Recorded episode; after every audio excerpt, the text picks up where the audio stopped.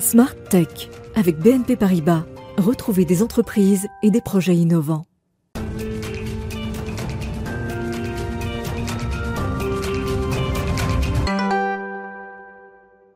Bonjour à tous et bienvenue dans Smart Tech. Vous savez que l'édition du vendredi est l'occasion de découvrir un secteur, une activité, en particulier du côté coulisses, à travers une personnalité qui l'incarne. Aujourd'hui, eh bien, je suis connectée avec une cyberwoman. C'est une ancienne agent secret qui aujourd'hui dirige une pépite tricolore. Et pendant que les autres s'époumonnent à nous parler des enjeux sur la cybersécurité, eh bien, elle préfère un autre vocable et nous dit travailler pour la paix dans le cybermonde. Je vous propose donc aujourd'hui la grande interview d'Elena Poincet, qui est la cofondatrice et présidente de Tetris. Et puis Smartech se refermera ce vendredi sur son grand rendez-vous dans l'espace. Il est dédié cette semaine à la rencontre avec Philippe Baptiste, le nouveau président du CNES, le Centre national d'études spatiales.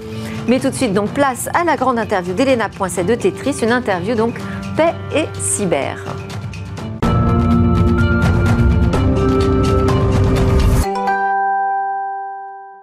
Mon invitée aujourd'hui est une aventurière. Elle a démarré comme combattante dans l'armée de terre sur le terrain des opérations. Et puis c'était pas suffisant. Alors elle pousse les portes de la direction générale de la sécurité extérieure pour devenir agent secret. Et c'est là, à la DGSE, qu'elle rencontre un euh, hacker éthique. Elle est alors euh, spécialiste des transmissions et tous les deux, avec donc Laurent Oudot, Elena Poincet deviendra euh, euh, entrepreneur. Elle va créer son cabinet euh, d'audit pour euh, alerter les entreprises sur les vulnérabilités des informations sensibles qu'elles détiennent. Mais ça suffit toujours pas à mon invité. Elena Poincet veut véritablement changer la donne, apporter des réponses. Alors avec donc son nouveau collaborateur, ce, hacker éthique, eh bien, ils mettent toute leur énergie à concevoir un outil qui sera capable de détecter les intrusions informatiques automatiquement et en temps réel. Donc c'est la naissance de Tetris à ce moment-là. On est à Pessac, en Gironde, et elle nous dit il faudra attendre que nos concurrents américains arrivent en France avec leur force de frappe marketing pour que notre solution soit comprise. En novembre 2020, c'est enfin le décollage, et après cette phase donc d'amorçage, elle effectue une levée de fonds record en France de 20 millions d'euros. Bonjour Elena Poincet, merci beaucoup d'être connectée avec nous dans Smart Tech et euh, d'avoir accepté de jouer le jeu de cette grande interview. Je vais vous demander de nous préciser euh, ce qu'est Tetris aujourd'hui, donc éditeur de, de, logiciels de cybersécurité, mais quelle est sa spécialité, sa spécificité par rapport aux autres solutions du marché? euh, bonjour euh, Delphine Savatier et puis tout d'abord euh, merci de me recevoir dans votre émission. Donc effectivement Tetris c'est un éditeur de logiciels qui lutte contre le cyberespionnage et le cybersabotage. Et quand effectivement comme vous l'avez dit tout à l'heure nous avons complètement innové puisque nous sommes partis d'une feuille blanche avec Laurent Oudot qui est cofondateur avec moi pour justement lutter contre ces ransomware, lutter contre la, cybercriminalité euh, qui arrive euh, euh, chaque jour sur le net. Et donc, Dès le départ, nous, nous avons imaginé qu'il y aurait déjà une pénurie d'ingénieurs cyber et aussi IT en France. Et donc, nous avons hyper automatisé en y associant du deep learning, du machine learning, de la robotisation. Et nous avons conçu notre entreprise comme l'industrie 4.0, c'est-à-dire toute une masse de robotisation qui, qui, qui, est là et qui travaille en permanence 24 euh, heures, 7 euh, jours sur 7 euh, pour nos clients et qui agrège et détecte et neutralise en temps réel et sans action humaine eh bien, les cyberattaques qui arrivent, eh bien, que ce soit sur un ordinateur, que ce soit sur un serveur dans une entreprise ou on lutte aussi sur, contre les menaces sur les téléphones portables. Aussi, ben, tout ce que les sociétés peuvent mettre dans le cloud, puisque à l'heure d'aujourd'hui, euh, beaucoup de sociétés euh, partent, dans le cloud, et euh, aussi tout ce qui est flux réseau que l'on peut trouver dans une entreprise. Et tout ça, tout ce micmac numérique, j'allais dire, c'est même cette jungle numérique, eh bien, nous permet d'avoir qu'un seul front-end, un cockpit global, et qui permet à nos partenaires, aux analystes de, qui sont dans des SOC, hein, des Security Operations Center, de pouvoir pouvoir analyser et tout de suite répondre, remédier et alerter les, les équipes de, de nos clients. Donc, donc la spécificité, c'est vraiment ce, ce, tout automatique en fait. c'est là où il a fallu évangéliser à un moment. et vous dites que encore aujourd'hui, vous êtes finalement l'unique alternative européenne aux, acteurs internationaux sur, sur ce, ce, ce créneau spécifique. C'est compliqué d'être tout seul? Alors, euh, non, euh, en Europe, effectivement, euh, notre Tetris XDR plateforme est la seule reconnue en Europe. Le, c'est pas difficile d'être tout seul parce qu'en fait, il faut être plusieurs pour pouvoir combattre. Et justement, quand on, on répond aux appels d'offres pour les différentes sociétés, les grandes sociétés mondiales, eh bien, on se retrouve face à nos concurrents américains, israéliens, nos concurrents étrangers, et et, c'est là où euh, la technologie et l'excellence à la française, parce que euh, on a une équipe d'ingénieurs euh, extrêmement forte ici en Gironde à, Pessac et qui qui invente chaque jour justement de nouvelles technologies et qui sont là à, faire de la veille sur la cybersécurité et ce qui nous donne une force. Voilà. Et cette force-là technologique, eh bien nous l'avons ici en France, en Europe. Et, là maintenant, pour nous, notre combat, c'est euh, de, faire euh, sortir euh, cette société de, terre pour que ça devienne un, géant européen. Et c'est ce que nous faisons tous les jours et c'est notre combat de tous les jours à, Tetris. Et alors, je, disais dans, en introduction de l'émission, dans le, dans le sommaire, que vous préfériez au vocable de la cybersécurité, en fait, la promotion, le travail pour la paix dans le monde cyber. Comment est-ce qu'on peut construire une paix dans le cyberespace? Eh bien, en fait, euh, c'est pour euh, tout simplement, euh, on peut le faire. le but pour nous, c'est à chaque ligne de code qu'un ingénieur déploie dans une dans, dans, un ordinateur, dans une machine, que j'allais dire, que ce soit un automate ou euh, une station de travail pour pour un banquier, eh bien tout ça, ça va créer forcément de la cyberpaix parce que euh, c'est on, on, répond aux problèmes de, de, de d'empêcher, si vous voulez, on est dans une jungle numérique euh, qui où on a du hardware qui arrive euh, euh, de l'étranger. On a du software la plupart du temps qui aussi arrive de l'étranger. Eh bien nous, ce que nous faisons, c'est que nous plaçons un petit drapeau européen à l'intérieur de tous ces systèmes qui permet de vérifier le, mauvais comportement de, la machine, le mauvais comportement du software et ce qui va assurer quelque part d'avoir des sociétés qui sont complètement arrêtées, des hôpitaux euh, qui, se retrouvent avec euh, sans avoir la capacité de, pouvoir réagir et qui se retrouvent avec un papier et un crayon au final.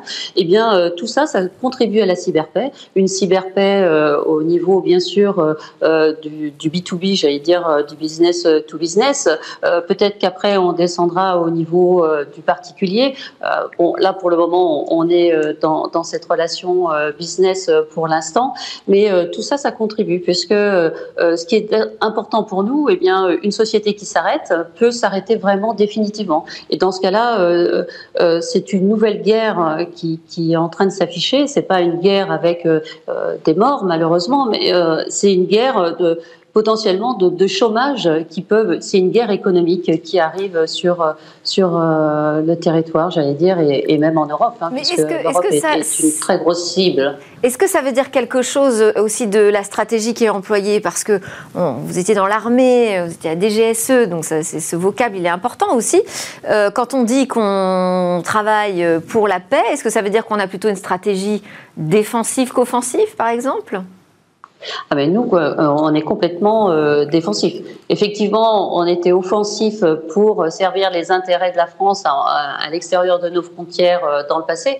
Et très, très clairement, pour faire du défensif, il faut avoir fait de l'offensif pour comprendre ce qui se passe sur, dans, les systèmes. Ça, c'est très clair. Et c'est vrai que ce servir, euh, servir la France, c'est ce que nous avons fait avec Laurent Oudot pendant toutes euh, nos, années. Et bien là, on sert de nouveau la France, mais sous une autre forme en fait. Euh, donc tout est très logique et effectivement, notre objectif est, est encore une fois de devenir leader.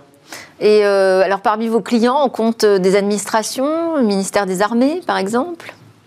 Alors euh, euh, oui, euh, on est autant dans le secteur, on est même plus dans le secteur public que dans le secteur Oh, non, pardon, excusez-moi, on est plus dans le secteur privé que dans le secteur euh, public. Euh, on est autant dans certains ministères, euh, les armées, les collectivités locales, aussi des, des, grandes sociétés du CAC 40. De, voilà, tous les secteurs d'activité. De toute façon, la cybersécurité, c'est transverse. Donc, on peut se placer. Un Windows est un Windows, un Linux est un Linux. voilà, donc un iOS est un iOS. Et il suffit de se placer dans les machines. Donc euh, le, spectre est très large en fait. Alors on a, on a beaucoup euh, entendu parler de l'affaire euh, Pegasus, hein, donc qui est en fait un logiciel qui s'installe sans aucune manipulation de l'utilisateur et qui espionne finalement tous les agissements de son, de son utilisateur. quels sont pour vous les vrais nouveaux enjeux, les nouveaux combats dans cette cyberguerre? Euh, alors, les, les enjeux, euh, c'est extrêmement euh, complexe en fait, parce qu'on s'aperçoit qu'il y a euh, les États qui espionnent. Okay. Donc ça, c'est un fait. Et il y a aussi la cybercriminalité qui, qui emploie des méthodes incroyables. Ce sont euh, de véritables cartels. Vous avez des services RH, vous avez, euh, euh vous avez euh, des, des, gens qui font de la R&D pour trouver des armes informatiques euh, qui, qui, qui pénalisent forcément une, un pays. vous avez tout ça se, se, se, met en place et les enjeux, justement, ça va être cette lutte cette lutte, cette lutte quotidienne. Et surtout, il faut absolument, c'est-à-dire qu'une attaque informatique, quand elle arrive sur un, euh, sur un parc, euh, sur une entreprise, en, moins d'une heure, euh, l'action peut être terminée. C'est-à-dire, elle rentre, elle aspire toutes les données et puis après, elle, chiffre complètement le parc et ça y est, c'est fini. Voilà, une, le combat, c'est ça. Et donc, de nouveau, cette hyper-automatisation, elle est obligatoire à d'aujourd'hui parce que si, si, vous voulez, c'est une course à l'armement. Et donc, il faut être toujours en avance, toujours en avance euh, pour euh, répondre à, à ce problème. Bon, alors, euh, donc, faut faire travailler les machines, mais on a quand même besoin d'hommes et de femmes pour cela. Et j'ai noté que vous étiez assez récompensée ces derniers temps. Vous avez été nommée femme cyber de l'année à l'occasion d'un événement qui était organisé par le CEF6, dont on était partenaire d'ailleurs, Smartech, ça c'était en octobre. Et puis là, 16 novembre, vous êtes la Bold Woman. ce sont là des prix qui sont décernés par la maison Veuve Clicquot pour valoriser l'entrepreneuriat féminin. Donc vous avez reçu un prix en, 2021. Euh, les femmes dans la cyber, c'est quand même pas commun, c'est pas fréquent, et pourtant, en plus, on découvre que derrière vous, l'entreprise que vous dirigez, on trouve aussi beaucoup de femmes finalement. Effectivement, le, le CIF6 avec euh, sa présidente euh, Nassira Salvan est, une association qui est extrêmement dynamique et qui met en valeur euh, les différentes femmes et notamment c'est ce prix de, l'entrepreneuse de l'année. Mais c'est vrai qu'au sein de Tetris, nous, on, on, regarde, on, fonctionne pas par le quota, on, regarde plutôt ça sous le prisme de, de l'égalité, de la complémentarité et puis surtout de l'unicité. Et c'est vrai qu'au sein de Tetris, on a COMEX à 75% féminin. On a 30% euh, de femmes euh, dans, euh, au sein de Tetris. toutes nos équipes sont mixtes. Et ça, ça fait, ça crée une, une force supplémentaire parce que les femmes sont là pour, elles ont le, elles sont ingénieures. nous avons aussi beaucoup de femmes pour tout ce qui est pilotage. les femmes ont quelque chose qui additionnel, si vous voulez, à, l'homme qui, qui, euh, qui apporte quelque chose de vraiment supplémentaire euh, dans une entreprise. Et puis, euh, concernant ce prix de, la veuve Clicquot, eh bien, effectivement, quand on regarde la veuve Clicquot en 1805, qui prend cette entreprise à bras le corps et à l'heure d'aujourd'hui, qui est une entreprise reconnue mondialement, on se dit c'est extraordinaire, quel exemple. Oui, c'est un bel exemple de, réussite féminine, effectivement. Euh, quand vous dites 75% du board de, Tetris est féminin, il faut rappeler aussi que c'est quand même une entreprise qui emploie 200 personnes, hein, donc on ne parle pas d'une petite dimension. et vous pensez qu'aujourd'hui, les femmes sont suffisamment, je veux dire, armées pour travailler dans la cybersécurité? Alors euh, là, on s'aperçoit qu'il y a un, autre problème, c'est que beaucoup de jeunes filles, euh, troisième, euh, au lycée, etc., très peu vont dans les, options de technologie.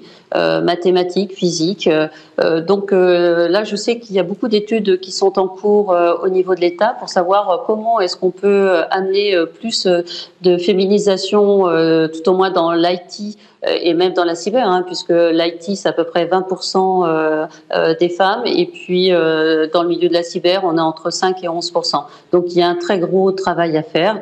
donc à, voir, je sais qu'il y a énormément d'associations qui contribuent à, à promouvoir euh, ce, métier-là.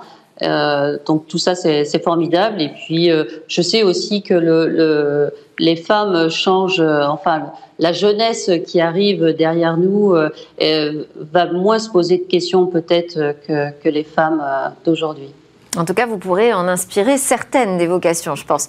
Euh, je voulais euh, qu'on termine euh, ensemble sur la question de comment fabriquer des géants français. Parce que je vous ai entendu dire, on a les technologies, ça, on n'en manque pas en France. Mais alors, on manque de quoi pour devenir vraiment un géant du numérique?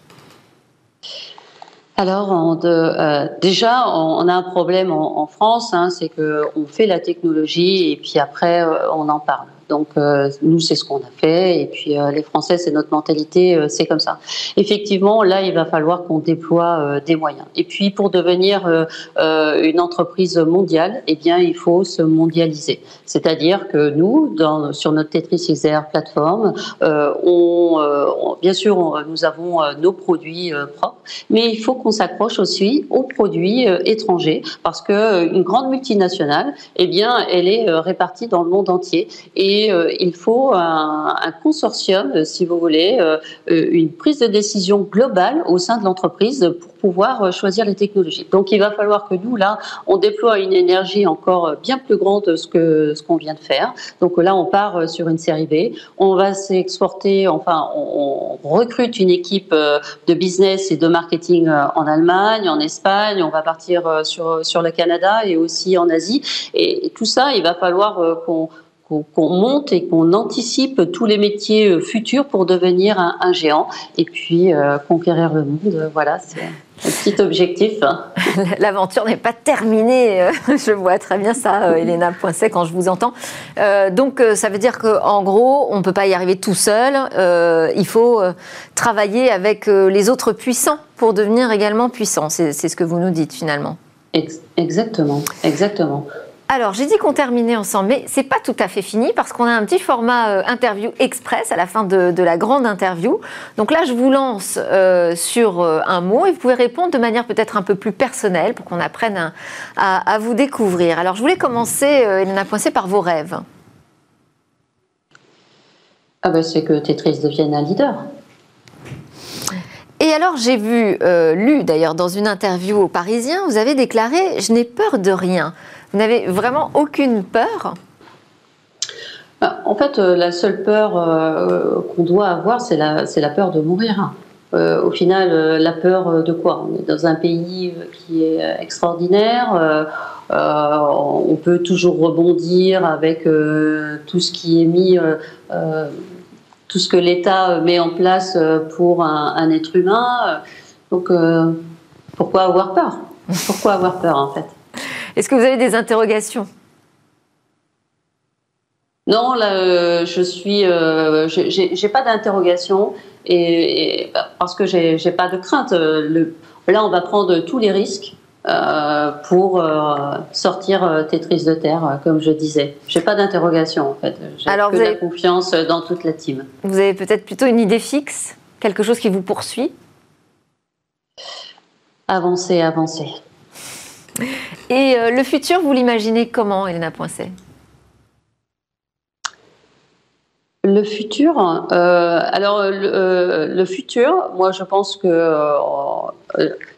on va devenir euh, global, euh, forcément. Internet euh, a mis le monde à plat, hein, tout le monde se voit, tout le monde se regarde. donc moi, je pense que ça va devenir global. De toute façon, on part vers ça. On part vers, je ne sais pas, peut-être dans 100 ans, 150 ans, une langue universelle ou peut-être deux langues. Je, pense qu'il ne faut pas avoir peur de ça et, et il faut que que tout le monde puisse vivre correctement, que tout le monde puisse montrer euh, sa puissance. Euh, je ne supporte pas euh, le, pouvoir qui, est le pouvoir dominant en fait. Et, la prochaine révolution dans, la cybersécurité, justement, vous l'imaginez comment? Quelle, pourrait être cette révolution? Alors ça, c'est très, très compliqué parce que les menaces évoluent tout le temps. Euh, je, je, vais peut-être être bloquée. Euh, là, euh, je pense que c'est encore une fois cette course à l'armement qui, qui, il faut suivre et, regarder. On, sait que les États euh, comme l'État américain hein, qui, neutralise euh, certains réseaux euh, de, cartels, de cybercriminalité, etc. Mais je pense qu'il n'y a pas de limite de leur côté, du côté de la cybercriminalité. Donc il faut être extrêmement, extrêmement vigilant. Ça peut faire très mal. Parce que on se rend compte aussi quelquefois dans des ordinateurs de personnes qui n'ont rien de spécial, hein, et on trouve un agent dormant, un petit agent dormant à l'intérieur d'un ordinateur, et ça veut dire quoi? Qu'il y en a peut-être beaucoup, et des millions euh, sur, euh, dans différentes entreprises. Et si un jour quelqu'un appuie sur le bouton et détruit tous ces ordinateurs, ça peut faire très mal et très peur.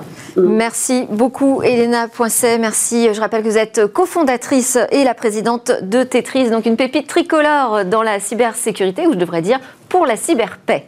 Merci à tous de nous avoir suivis. Alors à suivre, c'est le grand rendez-vous euh, dans l'espace avec euh, l'interview du nouveau président du CNES. Moi, je vous retrouve lundi pour de nouvelles discussions sur la tech.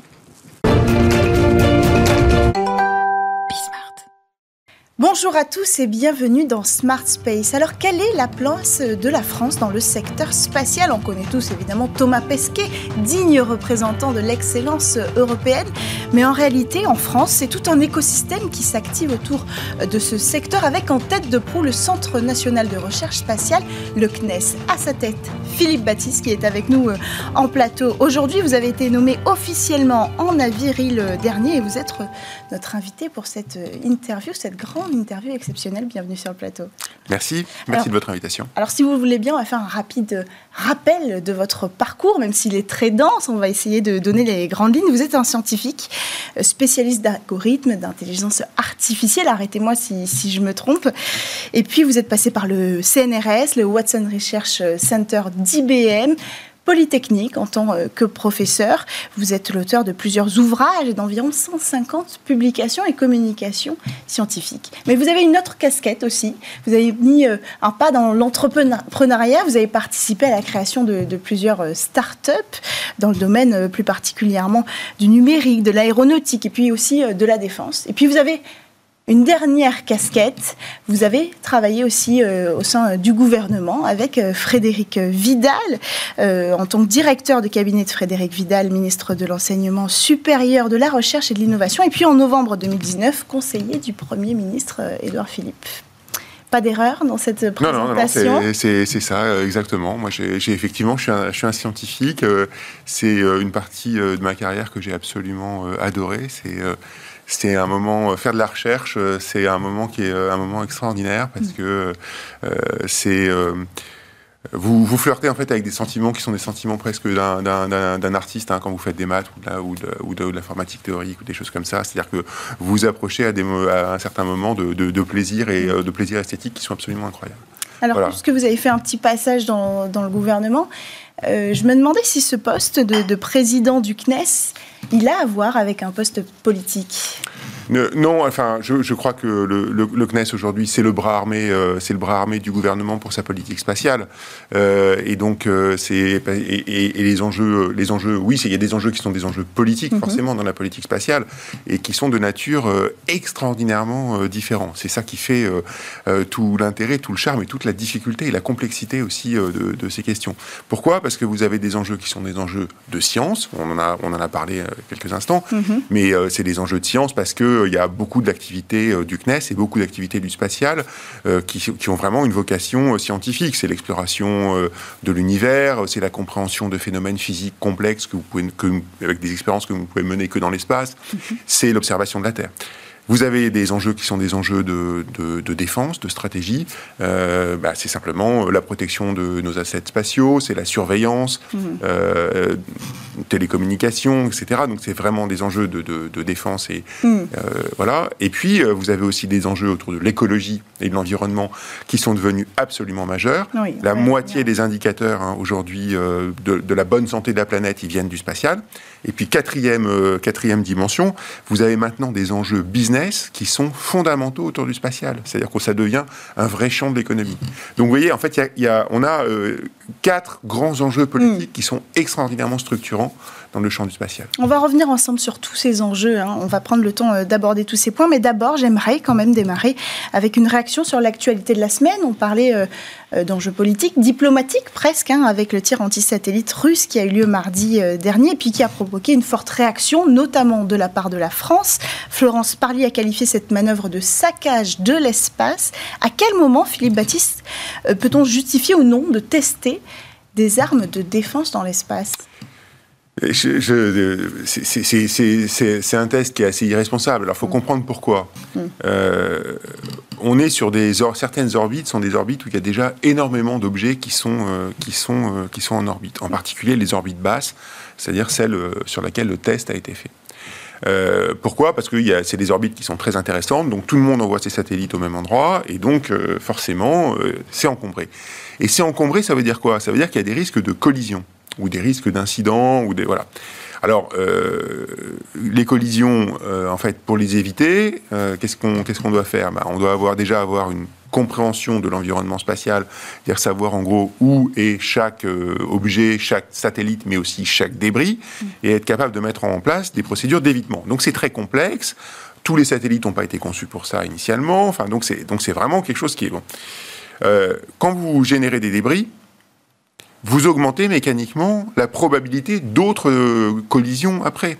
Et euh, aujourd'hui, les estimations, qui sont encore des estimations un peu grossières, mm. que nous avons fait tourner euh, au CNES aujourd'hui, c'est que à la suite du tir russe, on a augmenté la probabilité de collision sur cette orbite de l'ordre de 5%. C'est énorme, c'est juste énorme, quoi. C'est juste énorme. Euh, bon, et, en plus. Ça n'aurait pas pu être évité, c'est-à-dire que. Est-ce qu'il est y, a, y, a, deux, y a deux questions, c'est-à-dire celle de la légitimité de faire un test sur un objet de défense et de le faire dans des circonstances qui vont permettre une collaboration. Est-ce qu'on peut distinguer ces deux points ou est-ce que dans tous les cas, c'est irresponsable? Non, je crois que c'est. Enfin, c'est euh, moi, c'est pas à moi de qualifier si c'est irresponsable mm. ou pas, mais en tout cas, ça, ça, ça, génère des conséquences qui sont des conséquences qui mm. sont quand même vraiment, euh, vraiment assez graves pour l'ensemble des acteurs et qui, qui, nuisent à tout le monde. Après, euh, le test en lui-même, c'est-à-dire envoyer un, un missile, c'est-à-dire un petit lanceur enfin, technologiquement, euh, c'est pas c'est pas quelque chose d'extraordinaire. Hein. C'est, mm. enfin, je veux dire, faut vraiment relativiser. C'est-à-dire que on peut avoir l'impression, on se dit c'est extraordinaire, ils sont capables d'aller. Euh, mm. ça n'impressionne personne dans le. ont été capables de le Bien faire sûr. avant. L'Inde, la Chine, les États-Unis. Exactement, ça n'impressionne personne dans le milieu, euh, dans, le, enfin dans le milieu de, de, de voilà, c'est. C'est pas c'est pas, vraiment le, concours d'orbite qui a absolument, été présenté dans pas, la Non, c'est pas un sujet technologique. C'est juste une démonstration de puissance. C'est enfin c'est pas c'est pas autre chose. Hein. C'est pas autre chose. Les conséquences de ça, c'est, elles sont quand même, enfin, c'est vraiment, c'est, très très mauvais pour, euh, pour l'ensemble de, pour l'ensemble du secteur. Hmm. Alors, on, va revenir sur le secteur justement et sur la place de la France. Est-ce que vous pouvez euh, nous, expliquer, nous donner les détails? D'abord, on, a vu ensemble cette stratégie que vous avez développée avec ces quatre enjeux euh, importants. Quelle est la position globalement de la France aujourd'hui dans le secteur spatial? Bah, La France euh, est, une puissance spatiale euh, historique mondiale, hein, puisqu'on on a fait partie, partie des pionniers. le CNES va fêter ses 60 ans. donc voilà, on, est là, on est là depuis longtemps. Je pense qu'on a été vraiment le moteur de l'Europe spatiale euh, aujourd'hui, euh, je crois qu'on est toujours la première grande puissance européenne spatiale, mm. avec nos amis allemands et nos amis italiens qui sont, qui sont, qui sont avec nous. Je pense qu'on est vraiment encore en position de leadership. Mm-hmm. Après, euh, la vraie question, maintenant, les, enjeux, il faut savoir qu'il y a de plus en plus d'acteurs sur le spatial. Oui. Euh, beaucoup d'États aujourd'hui investissent euh, dans le champ du spatial parce que les coûts sont plus bas, c'est plus mhm. facile de rentrer dans le, dans le secteur. Donc beaucoup d'États, mais aussi beaucoup d'entreprises privées qui rentrent. Mhm. Donc beaucoup, beaucoup de concurrence. Et ça veut dire aussi très clairement, l'enjeu, il se joue au niveau, il doit se jouer au niveau européen. Notre ambition, elle doit, se, elle doit se poser au niveau européen.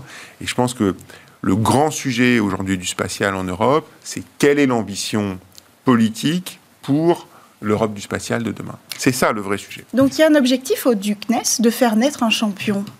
Euh, qui va venir concurrencer euh, SpaceX, Blue Origin, Rocket Lab aussi. Euh, c'est un objectif, c'est le rôle du CNES de faire ça Alors, je, voudrais, le, nous, pendant, pendant très longtemps, le CNES a, fait, entre guillemets, a fait les, mhm. lanceurs, hein, donc mhm. Ariane, etc. Aujourd'hui, c'est vraiment Ariane Group qui tient le, qui tient le stylo, qui, qui, qui construit le lanceur. Ce qui vous donne plus de place Ariane pour votre projet. Bien sûr, et puis ça veut dire qu'on collabore aussi avec eux, et c'est très, et très actif et, et assez très enfin, est assez efficace, je crois. Euh, le, je crois qu'aujourd'hui, euh, le seul concurrent euh, de SpaceX aujourd'hui dans, dans, le monde, il n'y en a qu'un, c'est Ariane Group. Mm. C'est-à-dire que, comme gros lanceur aujourd'hui dans le monde, qui a une capacité commerciale, qui a la robustesse, etc., c'est Ariane 5. Il y a SpaceX, il y a Ariane 5, et, et, et demain Ariane 6. Ce qui a changé au cours des années, qui ont qui, des, des, des 10-15 dernières années, c'est qu'effectivement, on est passé d'une position où on avait un vrai leadership, les Américains euh, avaient, euh, de sérieux problèmes puisqu'ils n'avaient plus la navette spatiale, mhm. donc ils avaient des problèmes de lanceurs. Euh, SpaceX n'était pas là, et donc l'Europe, l'Europe mhm. spatiale avec Ariane était en position très très forte sur, sur le marché on est aujourd'hui plus dans une position de challenger, hein, c'est-à-dire que effectivement on a Ariane 6 va arriver mais n'est pas encore là, mhm. donc on est encore sur une génération Ariane 5 qui est qui qui a, qui a incontestablement plein de qualités. En termes de robustesse et de mhm. qualité, elle est, c'est, et de fiabilité. Et de fiabilité, c'est une horloge suisse. Hein. Je, enfin, c'est, bon, je, je, je, les doigts, mais, mais c'est, non, c'est vraiment, enfin, c'est vraiment un très très bon lanceur, mhm. mais c'est un lanceur qui est cher. Donc, euh, on a un problème de coût. Ariane 6 va arriver. Ariane 6 est beaucoup moins cher, sera compétitive, va trouver sa place sur le marché commercial. Mais alors, vous, vous dites que Ariane 6, ce sera euh, sans aucun doute, euh, le concurrent direct de SpaceX est le seul. Mais Ariane 6 n'est pas réutilisable. Il, faut, il, faut, il faut le dire. Aujourd'hui, on en est à ce stade-là euh, dans les lanceurs, ce qui réduit énormément le coût, justement, c'est ça. est-ce, est-ce que. Est-ce que Qu'est-ce qu'on attend d'elle en fait? Parce qu'elle n'est pas réutilisable, elle n'aura pas les mêmes compétences que ni Falcon 9 ni Falcon Heavy en termes de capacité d'emport. Alors Qu'est-ce qu'on va attendre d'elle? Alors, euh, en fait, la, question, euh, quand vous faites un lanceur, c'est la question, euh, à, la fin, ce qui va compter, c'est effectivement les capacités d'emport d'un mhm. côté et puis les coûts de l'autre. Mhm. Après, la technologie que vous utilisez derrière, c'est-à-dire qu'est-ce que vous faites du réutilisable, est-ce que vous faites de, la poutre ou de la propulsion, enfin, voilà. Mhm. C'est quelque part, c'est des enjeux qui sont des enjeux technologiques qui peuvent être spectaculaires parce que c'est parce qu'on adore voir se reposer au premier étage. Hein. Oui, mais ça réduit les coûts. Ben, ça dépend. Est-ce qu'on a une autre solution pour réduire les coûts Non, non, mais ça dépend fondamentalement en fait du nombre de tirs que vous faites. Hmm. C'est-à-dire qu'en fait, soit vous avez un lanceur que vous utilisez énormément, et à ce moment-là, la question de la réutilisabilité, elle est évidente et elle est incontournable. Soit vous êtes sur des cadences qui sont des cadences un peu plus faibles, hmm. et à ce moment-là, la question, la question peut être ouverte. Alors, je ne suis pas du tout en train de dire que, enfin, je pense que dans, dans, dans les grands enjeux technologiques, et, et là où, euh, enfin, le point, effectivement, euh, où on n'a peut-être pas fait le bon pari assez tôt, c'est qu'on hmm. n'a pas fait le bon pari de la réutilisation, c'est très clair, hmm. et c'est un enjeu majeur, et il faut que l'Europe soit capable, dans les années qui viennent, de maîtriser cette technologie. Le président de la République a annoncé 2025 un nouveau mini-lanceur mhm. qui va arriver, qui va compléter la gamme, hein, qui sera un, nouveau lanceur, qui sera, euh, qui sera un nouveau lanceur réutilisable avec de la propulsion liquide. Et c'est bien le but du jeu. Hein. Le but du jeu, c'est d'avoir justement, euh, c'est de maîtriser cette technologie parce que c'est une technologie clé Ça ne veut pas dire que le successeur d'Ariane 6 sera réutilisable. Je pense qu'il faut se laisser complètement, la, faut laisser la porte très ouverte. On ne met pas en péril le carnet de commande en, faisant, en choisissant cette stratégie-là. Non, le, enfin, alors le carnet de commande se construit. Le carnet de commande d'Ariane 6 aujourd'hui, Ariane 6 n'a pas encore volé, donc c'est bien un lanceur pour que le carnet de commande se remplisse bien. Il faut qu'il ait déjà fait ses mhm. démonstrations, mais mais euh, je suis pas du tout inquiet pour le, carnet de commande, les premières années du carnet de mhm. commande d'Ariane 6, euh, parce, que je pense qu'il y a énormément de prospects, parce que de toute façon le marché a besoin d'avoir plusieurs lanceurs. Mhm. Ça c'est quelque chose qui est important. C'est-à-dire que le marché n'a pas envie de se retrouver aujourd'hui dans les mains d'un seul, euh, d'un seul, d'un seul lanceur. Donc je suis pas, je suis pas du tout inquiet pour, euh, je suis pas du tout inquiet pour Ariane 6. Je suis hmm. plutôt, je suis plutôt confiant. Maintenant la question c'est comment est-ce qu'on prépare l'avenir? Et donc vraiment la stratégie c'est d'abord maîtriser le réutilisable avec un petit lanceur réutilisable en encourageant aussi donc cette, ce nouvel écosystème du new space, bien sûr. start-up, et alors, et ça laisse cette place-là finalement, hein, ce nouvel écosystème. Alors absolument, euh, le, je pense qu'aujourd'hui, ce qu'on voit et ce qui est, ce qui est très frappant, c'est de voir euh, le spatial devient un enjeu économique majeur, majeur. On parle de, en 2040 euh, de 4 000 milliards de dollars par an de business autour du spatial. Donc des sommes qui sont euh, absolument, euh, absolument astronomiques avec des taux de croissance. voilà. Donc beaucoup de gens investissent.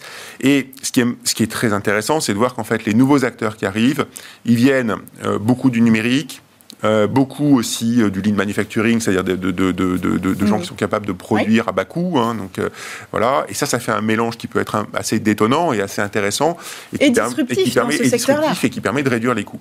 Alors c'est sur toute la chaîne du spatial qu'on va avoir ces, ces, nouveaux acteurs, enfin qu'on a ces nouveaux acteurs aujourd'hui.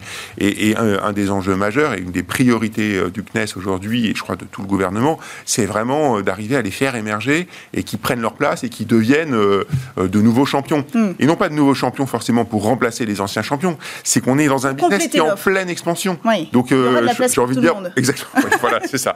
Donc, Je le dis pour vous. C'est exactement ça. C'est pas, pas, pas le sujet. Alors, euh, en fait, si vous regardez bien, il va y avoir, à mon avis, énormément de croissance sur ce que, sur ce qu'on appelle le downstream, c'est-à-dire en gros. Oui toutes les données, mhm. d'accord Les données du spatial et comment est-ce que j'utilise les données du spatial mhm.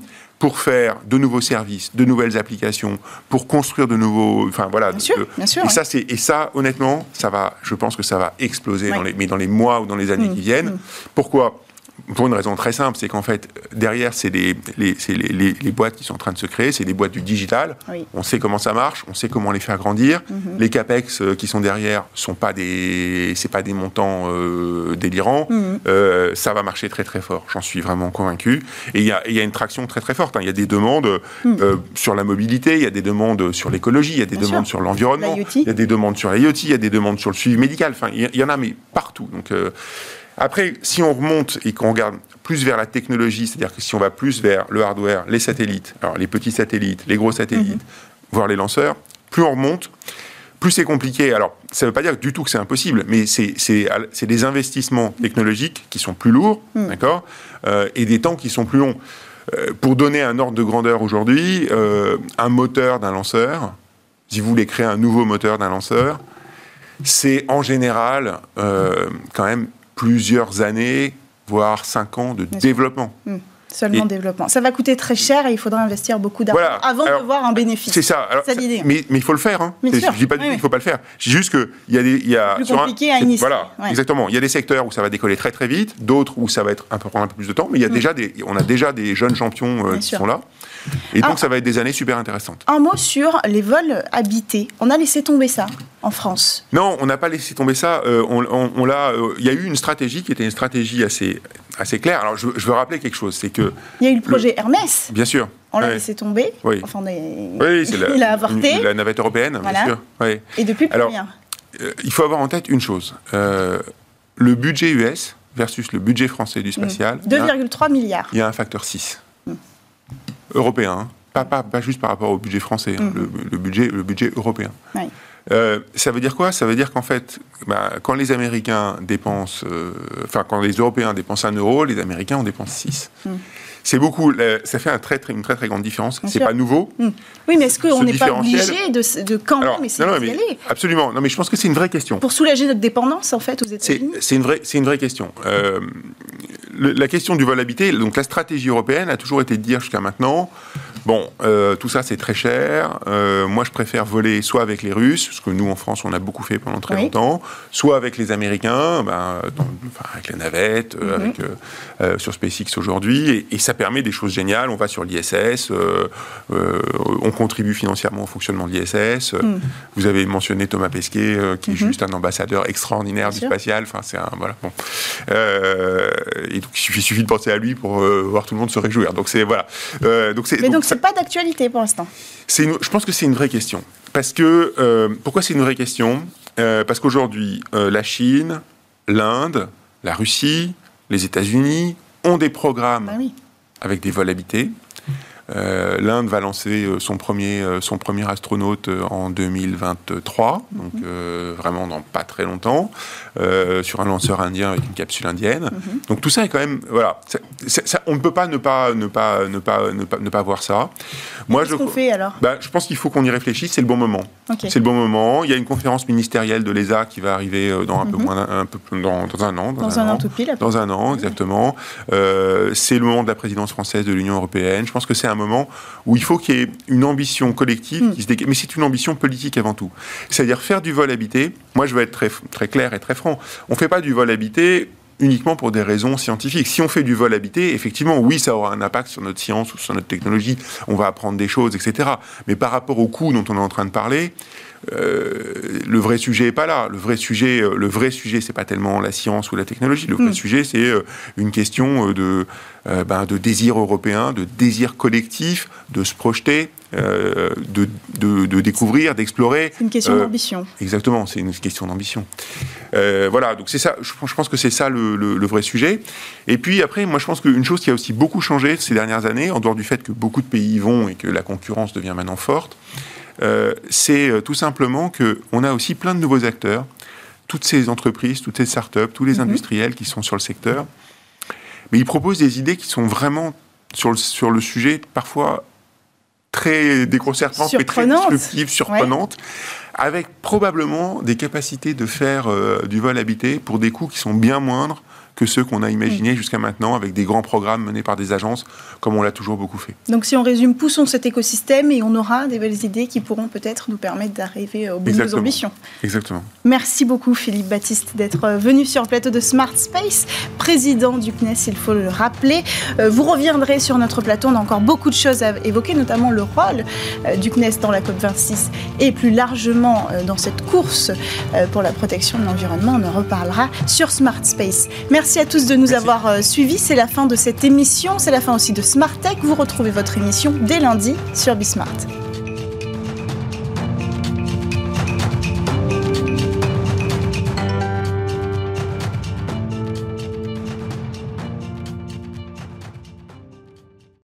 Smart Tech avec BNP Paribas.